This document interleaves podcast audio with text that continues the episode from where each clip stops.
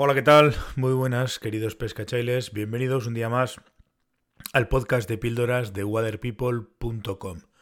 Hoy quiero proponeros un pequeño ejercicio, un, pequeño juego para que nos imaginemos eh, y seguir un poco con el tema de ayer de la visión de los peces en el, en el agua.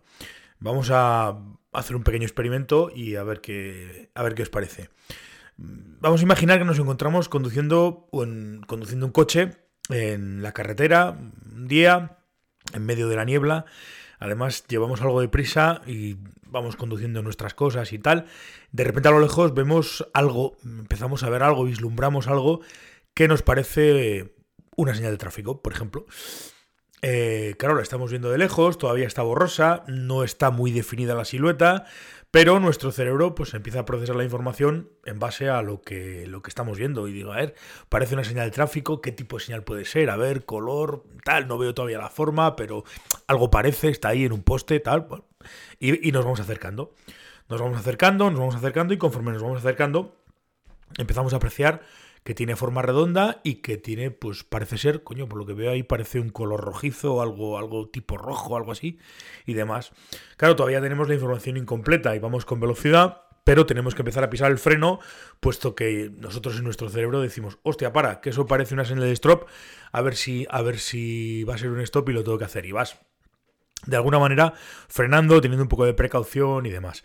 Cuando ya casi estás encima de la señal y estamos a punto de detener el vehículo, haciendo que el coche atrás casi nos meta un viaje, vamos a ver la señal o llegamos a ver la señal con claridad. En realidad es un cartel redondo con el borde rojo, el fondo claro sujeta un poste y nos indica la dirección a la boda de Fermín y Beatriz. Eh, aceleramos a todo correr de nuevo, rechazando con cierto enfado el mensaje que no se corresponde para nada con lo que en un principio creíamos que nos íbamos a encontrar.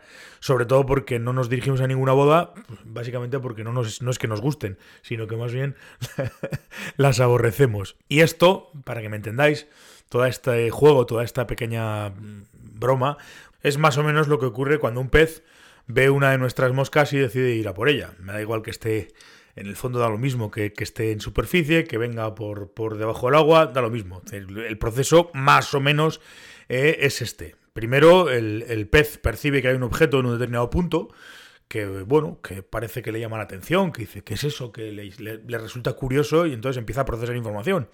Al acercarse un poco más, ya va viendo forma, tamaño, conforme se va acercando un poco más, eh, color, etcétera, etcétera, entonces va recibiendo información de todo lo que de todo lo que está viendo y de todo lo que puede ser. Lo que pasa es que el cerebro tiene que empezar a, procesar y a cotejar información desde el principio. Pues al final de ello, básicamente depende su vida, de que empiece a asimilar qué es lo que, qué es lo que está viendo, qué es lo que está acercándosele o qué es lo que le pasa por delante y tiene que darse cuenta de ello y ante eso pues, pues muchas veces le, puede, le puede ir la vida ¿no?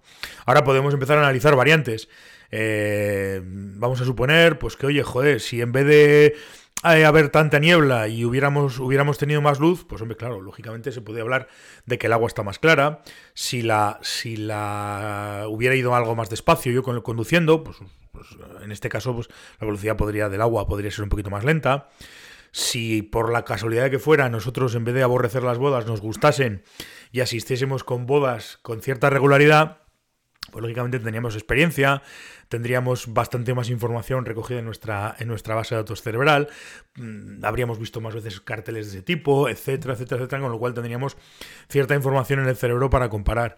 Y claro, si hace años no hubiese tenido aquel accidente en el que me salté un stop porque no lo vi y demás, pues, pues claro, eso tiene que decir que en todo momento el aprendizaje de experiencias negativas anteriores hace que tomes las cosas con, con determinadas precauciones. Es decir, que al final con este pequeño ejercicio no es cuestión de, bueno, podemos aquí con esto eh, especular, porque en el fondo son especulaciones, pero que nos puede venir muy bien esta historia para ver un poco más o menos cuál sería el proceso de cualquier pez ante alimento o ante cualquier cosa que le pase por delante, ¿no? Un poco en cuestión de, de ir discerniendo y de ir viendo. Claro, depende mucho de las condiciones de, de luminosidad.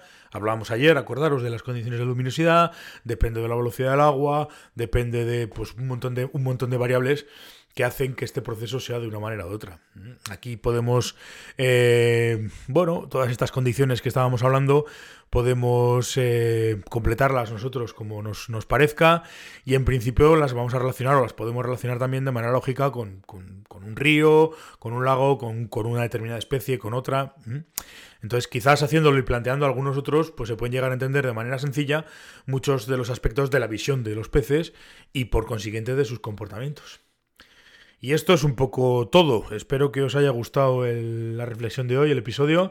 Eh, me dejáis, si os apetece, vuestros comentarios, vuestras, vuestras propias conclusiones y muchísimas gracias por estar al otro lado, gracias por escucharme.